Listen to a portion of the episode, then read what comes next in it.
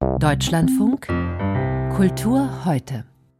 Und dazu begrüßt sie Susanne Lurweg und zwar mit folgenden Themen. Der Faschismus in der Provinz anhand eines Stücks in Augsburg erzählt, die Toten in Hessen durch rechte Terroristen und die Erinnerungspolitik, der Krieg in der Ukraine dokumentiert in Fotografien und der Hype um die Vermeer-Ausstellung in Amsterdam. Zunächst aber da blicken wir auf Bilder. Bilder, die Mischwesen, Geschöpfe, die halb Frau, halb Tier sind, zeigen. Häufig in surrealen Umgebungen, häufig selbstironisch. Wie jenes, das Cornelia Schleime mit Schafskopf präsentiert, der Frauenkörper nur von einem Bikini bekleidet. Aber es sind nicht nur Gemälde, die derzeit in Dresden in einer großen Jubiläumsausstellung bzw. zwei Ausstellungen zu sehen sind. Denn Cornelia Schleimer hat auch fotografiert und Filme gedreht. Zu ihrem 70. Geburtstag wird ihr Werk nun in der Städtischen Galerie in Dresden und ein zweiter Teil im Albertinum gezeigt. Dresden ist zwar nicht die Heimatstadt der gebürtigen Berlinerin, aber sie hat dort studiert. Und Carsten Probst, der hat sich die Ausstellung in Dresden für uns angeschaut und auch Cornelia Schleimer getroffen. Der bekanntere Teil von Cornelias Schleimewerk ist in der Städtischen Galerie in Dresden ausgestellt. Eine Auswahl von 20 Malereien aus den letzten 30 Jahren. Auf einer ist das Gesicht einer jungen Frau mit brav gescheiteltem dunklen Haar zu sehen, aber hinter ihrem Kopf erhebt sich der düstere Schatten eines Raben. Dabei zielt die Frau mit einer Pistole direkt auf den Betrachter. Für den, der von mir will, was ihm nicht zusteht, lautet der Titel des Bildes. Im Selbstporträt als Schaf zeigt sich Schleime im geblümten Bikini mit Zigarette und Schafskopf.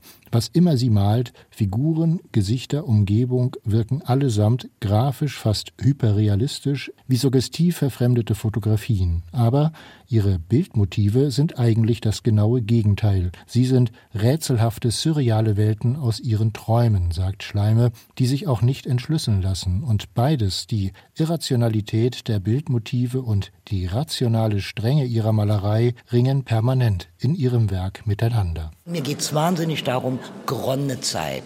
Meine Persönlichkeit ist ein sehr impulsiver Mensch und ich muss sozusagen, um mich selber ertragen zu können, zu kontrollieren, muss ich Zeit einfrieren. Ich will auch nicht mir die Bilder selber erklären. Wenn ich mir ein Bild gut selber erklären kann, interessiert es mich eigentlich schon gar nicht mehr. Dann muss ich es auch gar nicht malen sagt Cornelia Schleime. Hinter ihrer Formulierung, dass sie Bilder, die sie sich erklären kann, nicht interessieren, verbirgt sich ihre Abgrenzung gegenüber der Konzeptkunst, die sie nach ihrer Übersiedlung aus der DDR in die Bundesrepublik 1984 vorfand. Als ich nach Westberlin ging, war es ja so, Malerei ist out, Konzeptkunst ist in, Malerei ist ein bisschen doof, ja. Und diese Konzeptionelle war für mich sehr theoretisch. Vor allen Dingen jetzt konnte ich endlich so die Museen der Welt bereisen und da wäre keine konzeptionelle. Gleichzeitig aber bekennt Schleime, die Konfrontation mit dem westlichen Kulturbetrieb habe sich auch auf ihre Malerei ausgewirkt.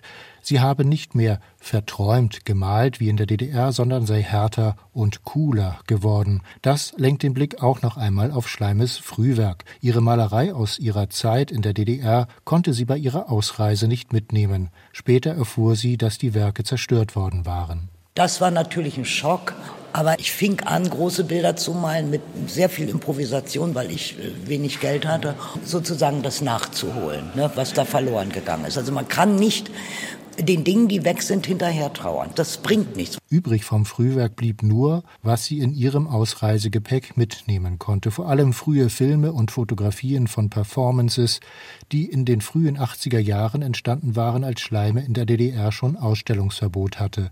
In diesen Selbstinszenierungen reagiert sie direkt auf ihre damalige Situation. Sie zeigt sich mit einer Plastiktüte über dem Kopf, als ob sie erstickt werden soll oder nackt und gefesselt. Permanent wurde Schleime in dieser Phase überwacht, auch durch Künstlerfreunde wie den Dichter Sascha Anderson. Teile der Spitzelprotokolle hat sie später mit eigenen Fotografien und Zeichnungen versehen. Das alles ist in einer kleinen Kabinettsausstellung mit frühen Arbeiten im Albertinum in Dresden zeitgleich zur Malerei in der städtischen Galerie zu sehen und liefert damit eine wichtige historische Grundierung für das Werk. Die DDR sei für sie wie ein Gefängnis gewesen, sagt Cornelia Schleime, und die Ausreise in den Westen eine Befreiung. In ihrer Reaktion auf ihr gesellschaftliches Umfeld bleibt ihre künstlerische Haltung aber gleich, hier wie dort, behauptet sie ihre Autonomie. Weder in der DDR noch in der Bundesrepublik ordnet sie sich dem Zeitgeist unter. Auch im Westen bleibt sie bewusst unzeitgemäß mit einer Malerei, die konservativ ist und zugleich anarchistisch, formalistisch und zugleich höchstpersönlich und alles in allem gerade aus ihren unerklärten Widersprüchen lebt. Carsten Probst über die Dresdner Ausstellung der Künstlerin Cornelia Schleime. Ist Cornelia Schleimer ein internationaler Superstar? Vermutlich noch nicht ganz. Aber sie ist ja auch glücklicherweise noch sehr lebendig. Ganz anders Vermeer. Da hieß es schnell ausverkauft. Innerhalb von zwei Tagen haben Besucherinnen und Besucher mehr als 400.000 Tickets erworben. Eine Show der Superlative, eine Kunstausstellung im Rijksmuseum in Amsterdam. Ein Blockbuster-Event, wie es in dieser Form schon lange nicht mehr dagewesen ist. Ab morgen, 6. März, so ist es auf der Homepage des Hauses zu lesen, soll es wieder neue Tickets, neue Slots geben, um die auch von Kritikerinnen und Kritikern hochgelobte Schau zu sehen. Über die Faszination solcher Kunstevents habe ich vor der Sendung mit dem Kunstkritiker von der Zeit, Hanno Rauterberg, gesprochen und ihn zunächst gefragt, Herr Rauterberg, wenn man bedenkt, dass das Wort Blockbuster ursprünglich aus der Kriegsführung kommt, wo es hieß, einen ganzen Block wegbomben, dann in die Popkultur überging, ist dann Vermeer eine Art Popstar der Kunstgeschichte? Eher ein Anti-Popstar, würde ich sagen. Man weiß ja so gut wie nichts über die Person. Man hat kein Bild von ihm, also kein Porträt, keine Zeichnung. Es ist ein großes Geheimnis. Und umso erstaunlicher ist es eigentlich, dass er jetzt mit seinen Bildern so viel Aufmerksamkeit erzeugt. Man kann niemanden idealisieren, anders als bei Leonardo beispielsweise oder Michelangelo, wo man so ungefähr weiß, was das für Typen auch waren, die dahinter gesteckt haben. Aber gerade das ist auch vielleicht das Paradoxe, mit dem wir es hier zu tun haben, dass Bilder, die eigentlich überhaupt nicht gemacht sind für diesen Rummel, weil sie eben ganz stark auf Stille, auf Zurückgenommenheit, auf Reduktion setzen, plötzlich ein solches Spektakel entfalten und aber gleichzeitig, und das ist das zweite Paradox von uns dann, die wir dahin pilgern, Pilgern uns einreihen, die Schlange dann auch wiederum sowas wie Demut verlangen, so Hingabe und Ergebenheit, nicht nur an die Bilder selbst, sondern auch an die große Menge anderer Menschen, die da sind. Also von vielen gehört, die da waren und sagen, sagen, sie sehen ohnehin kaum etwas außer Hinterköpfe der Leute, die mit ihnen da sind. Diese Mischung aus ganz stillen Bildern, aus großem Auftrieb, aus der Frage, wie gehe ich dort um mit mir selbst, mit den anderen, steht offensichtlich eine ganz große Verlockung, die viele Leute buchen lässt, obwohl sie wissen, so toll wird es am Ende wahrscheinlich nicht werden. Aber es ist ja so eine Once-in-a-Lifetime-Erfahrung. Und haben wir vielleicht gerade in Nach-Pandemie-Zeiten jetzt noch stärker das Bedürfnis nach diesen Once-in-a-Lifetime-Erfahrungen und vielleicht auch nach dem Bad in der Menge? Also Vermeer hat ja bevorzugt Frauen gemalt, die ganz für sich sind, die in sich versunken sind, Letztlich sind es lauter Innenweltfiguren. Also er guckt auch ganz selten mal auf die Stadt hinaus in den Himmel. Und wir tatsächlich, die wir zwei, drei Jahre lang solche Innenweltmenschen waren, dank digitaler Technik immer nur auf abwesende Weise anwesend, die wir blicken nun ergriffen neugierig auf diese Frauen und fast kann es einem so vorkommen, als wollten wir uns damit vielleicht auch verklärend an die Pandemiejahre erinnern, an die schöne, stille Einsamkeit, die Zurücknahme alles Außerweltlichen. Das ist natürlich ein verklärender Blick, wie gesagt, zumal alle, die jetzt nach Amsterdam reisen, eben zu totalen Außenweltmenschen werden im Trubel dieser Stadt, im Trubel dieser Ausstellung. Vermeer ist jemand, der durchaus geheimnisvoll ist. Von ihm wissen wir nicht viel. Von anderen wissen wir vielleicht ein bisschen mehr von mhm. Caspar David Friedrich. Es sind aber immer diese großen Namen, die am Ende für einen Blockbuster taugen. Ist das nicht auch ein bisschen eine Kanonisierung der Kunst? Also die Kritiker, Kritikerinnen sagen uns, da müsst ihr hin. Ja, es ist interessant, weil wir ja eigentlich im Zeitalter des Ubiquitären leben. Alles ist immerzu überall verfügbar. Die digitale Technik macht es möglich, dass wir aus allen Orten heraus alle möglichen Dinge uns beschaffen und anschauen können. Außerdem scheint ja auch die Idee des Originals eigentlich nicht mehr viel zu taugen, vor allem, denn von allem und, und jedem gibt es perfekte Kopien, erst recht in unseren Gen- und Klonepoche. Umso stärker ist aber, glaube ich, die Sehnsucht nach diesem Unwiederbringlichen, diesen Momenten des Es ist nur jetzt zu haben. Und nicht zu unterschätzen ist natürlich auch das Gefühl, ich bin dabei gewesen. Ich war Teil jener, die der Kunst teilhaftig geworden sind. Da ist es auch ganz egal, wie sehr alle gegen das Kunstreligiöse pesten und den Geniekult der westlichen Künstlerstars verdammen. In solchen Momenten taucht dieses Bedürfnis noch einmal auf, also Gemeinde zu sein, andächtig zu sein, sich als Teil eines großen Geschehens zu begreifen und dabei zu wissen, es ist das letzte Mal, einmalig, unwiederbringlich und vielleicht ja auch etwas von dieser Einmaligkeit, dieser Unwiederbringlichkeit wird, wird vielleicht auf mich selber abstrahlen. Und sind manchmal auch inzwischen Motive im Spiel, wie Instagrammable diese Kunst denn bitteschön äh, funktionieren kann. Also so nach dem Motto, ich will mir gar nicht die Kunst angucken, sondern ich hm. möchte mich mit der Kunst fotografieren. Also solche Motive gibt es ganz stark auch in unterschiedlichsten Ausformungen. Gerade gab es in Düsseldorf eine Ausstellung, die ganz darauf angelegt war, von jungen Leuten eben fotografiert zu werden, wo Einzelne sich dann eben vor den Bildern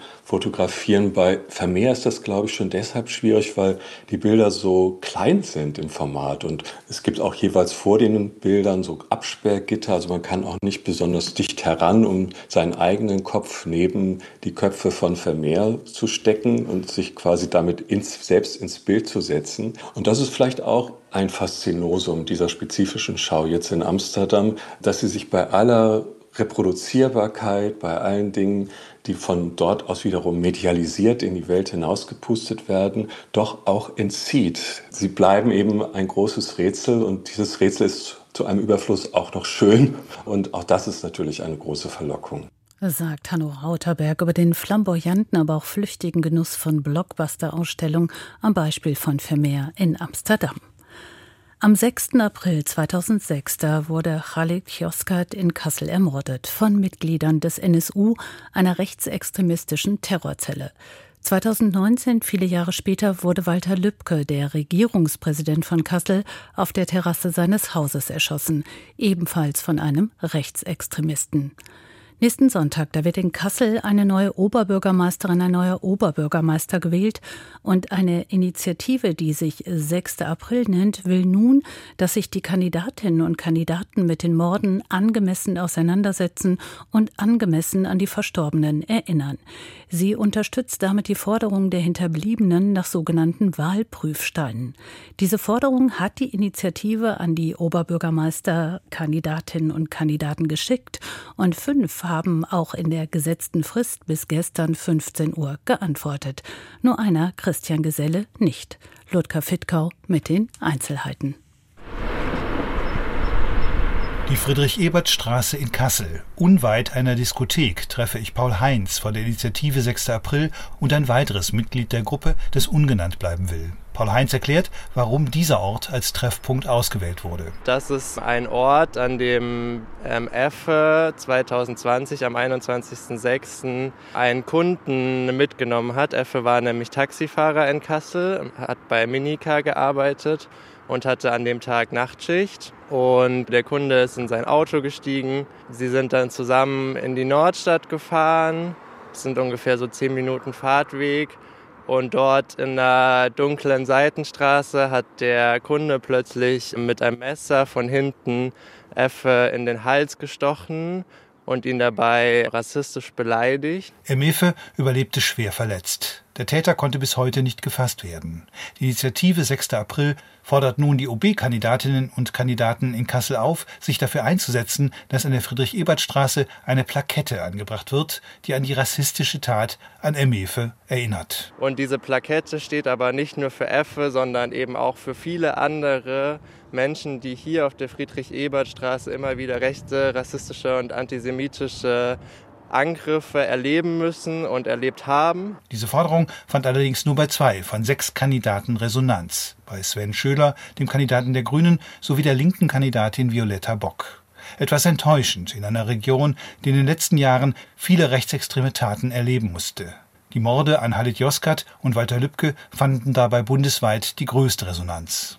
Die CDU-OB-Kandidatin und frühere hessische Justizministerin Eva Kühne-Hörmann hatte als erste reagiert. Auch auf die Frage, ob sie die Forderung der Familie des NSU-Opfers Halit Yozgat unterstützt die Straße, an dem er ermordet wurde, in Halitstraße umzubenennen. Und hat leider auch, und das zeigt schon, in welche Richtung eine CDU-Bürgermeisterin in Zukunft gehen würde, verneint weiterhin die Umbenennung der holländischen Straße in Halitstraße. Oftmals werden in Kassel organisatorische Gründe gegen die Umbenennung der langen holländischen Straße in Halitstraße ins Feld geführt. Auch die SPD-OB-Kandidatin Isabel Karquil lehnt die Halitstraße ab, ebenso wie der grüne Sven Schöller.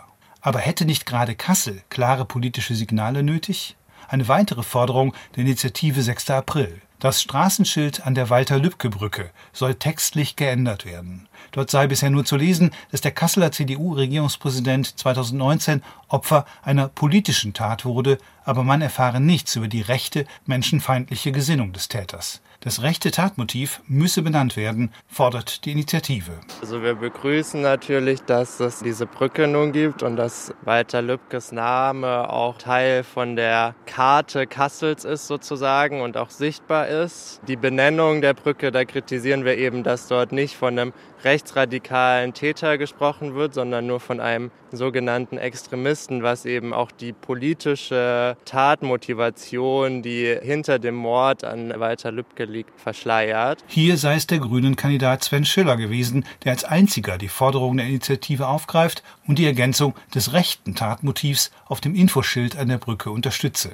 Ein weiteres wichtiges Thema, ein möglicher kommunaler Opferfonds. Und dafür haben wir jetzt auch bei der Befragung der Kandidatinnen für die OB-Wahl nochmal den Fokus darauf gelegt, dass da auch dafür zum Beispiel eine Stadt finanzielle Entschädigungsstrukturen schaffen muss. Insgesamt werde die große Relevanz von Erinnern an rechte und rassistische Gewalt und die Unterstützung für die jährliche Gedenkveranstaltung für Halit Yozgat in allen fünf Antworten deutlich, was uns sehr freut, so die Initiative in ihrer ersten Stellungnahme. Keine Antwort kam jedoch von Christian Geselle, dem amtierenden Kasseler OB und Aufsichtsratsvorsitzenden der Documenta, der nun als unabhängiger Kandidat antritt. Dies demonstriert für uns seine Ignoranz und sein geringes Interesse an den Themen, erklärt dazu die Initiative 6. April in Kassel.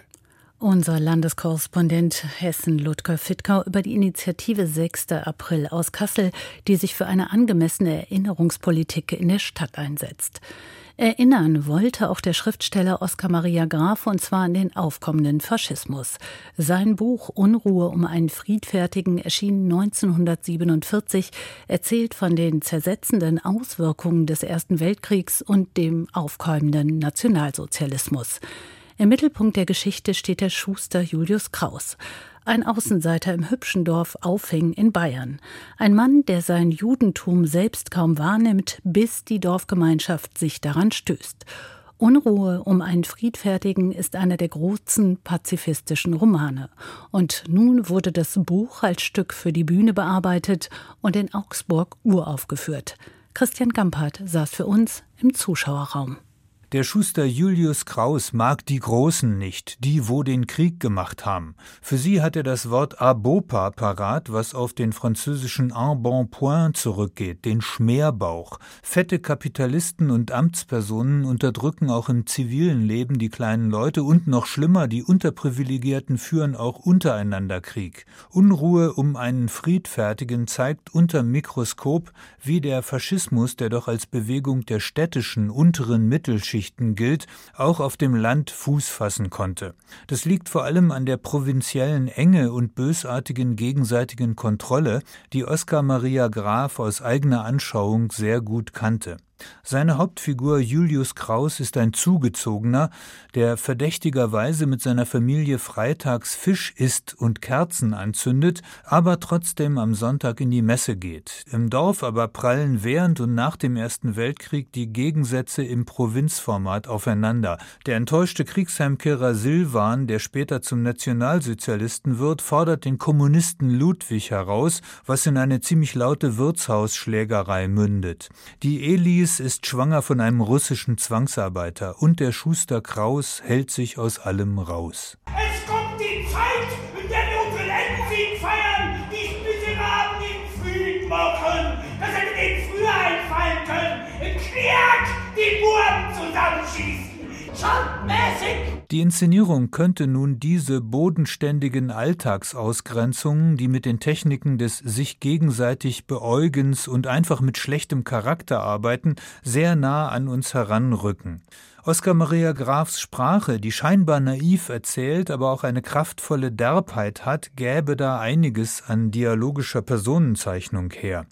Die Regisseurin Susanne Lizo hat aber eine verhängnisvolle Entscheidung getroffen. Sie lässt sich von dem Bühnenbildner Aurel Lentfert einen riesigen, von fetten Furchen durchzogenen braunen Styroporacker als Spielfläche bauen, hinten flimmern auf der Leinwand seltsam animierte Tier- und Landschaftsbilder. Das heißt, die Figuren, die eine bayerische Kraft und böse Anarchie entfalten könnten, stehen verloren und weit entfernt im viel zu großen Raum. Zudem lässt die Regisseurin das zunehmend brutale Geschehen von Kindern begleiten, die, von Erwachsenen gespielt, mit übergroßen Puppen, Wasserköpfen die Kopflosigkeit des Alltagsfaschismus kommentieren. Das ist optisch eine Weile interessant, wirkt aber manchmal belehrend, so wie die gesamte Bearbeitung des Stoffes von Lothar Trolle Elemente des epischen Theaters aufnimmt, zwischen Erzählprosa und Dialog wechselt, gern chorisch sprechen lässt und auch die Musik als Klassen klassenkämpferisches Medium einsetzt. Im sorgsam inszenierten Sangeswettstreit zwischen Horst Wessellied und der Internationalen obsiegt allerdings ein Kirchenlied.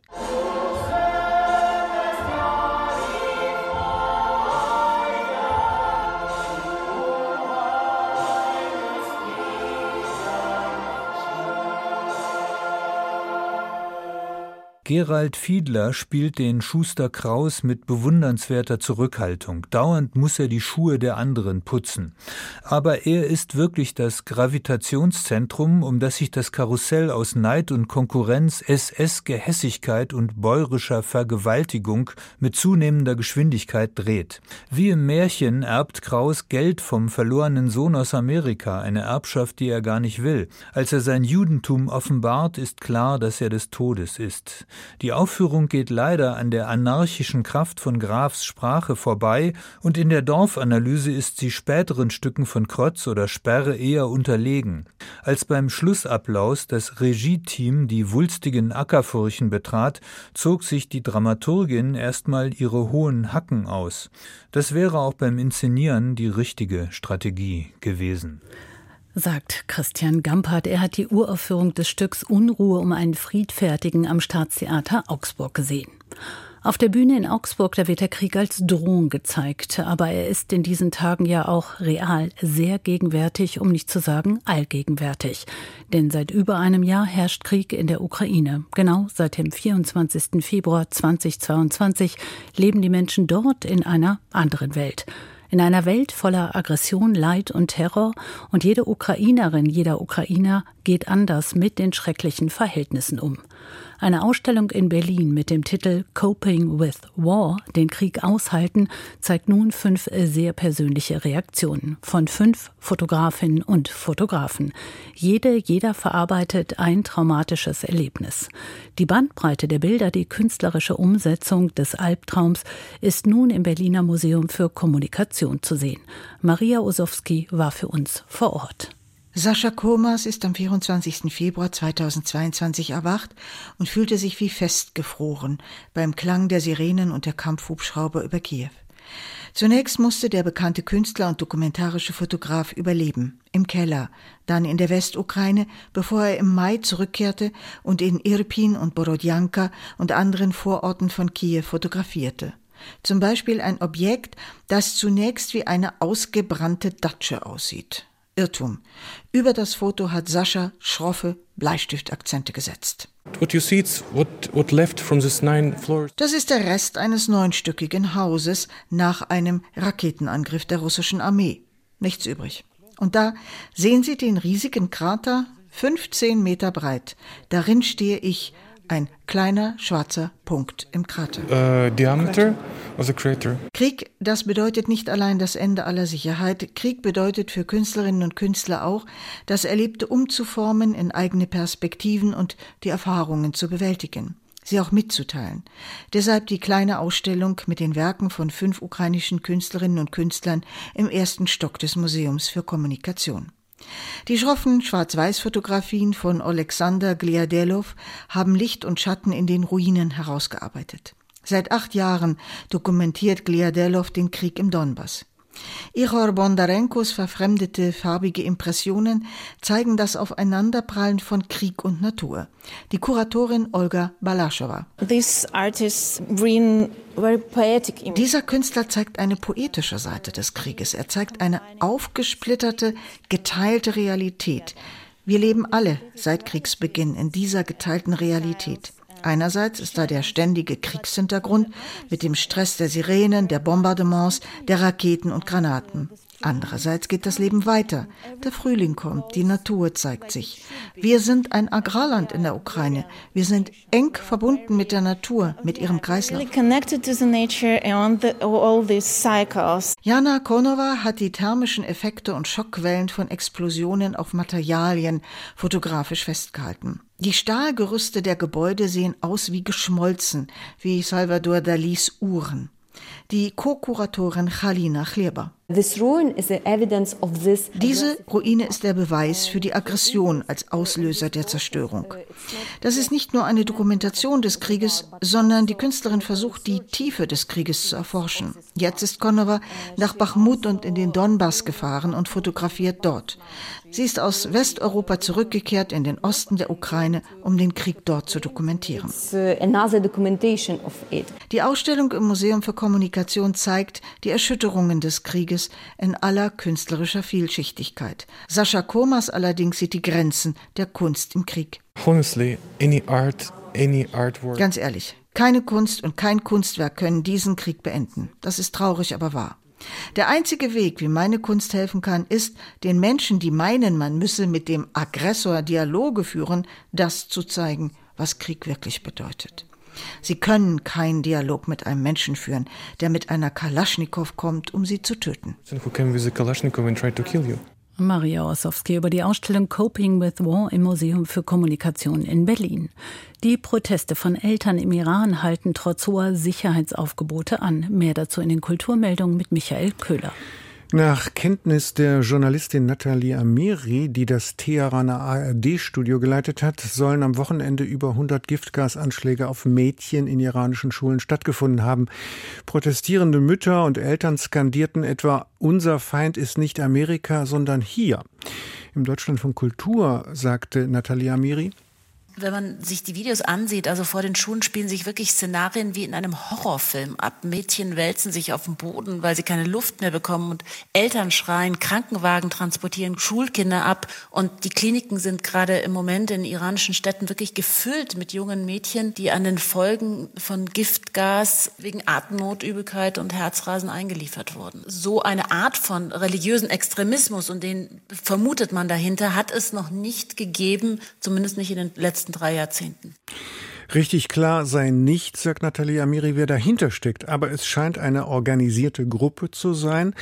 Die Wut gegen das Regime sei groß. Auch die Untätigkeit bei der Verfolgung der Täter mache die Demonstranten zornig.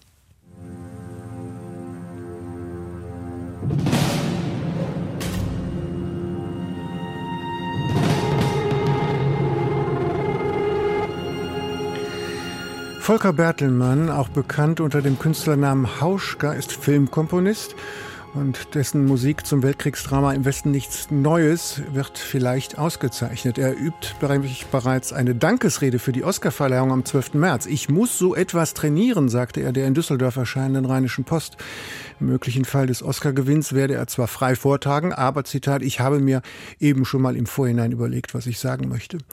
Im Westen nichts Neues ist als erster deutscher Streifen der Geschichte für einen Oscar als bester Film nominiert. Insgesamt heimste der Film neun Nominierungen ein darunter auch einen für die beste Musik.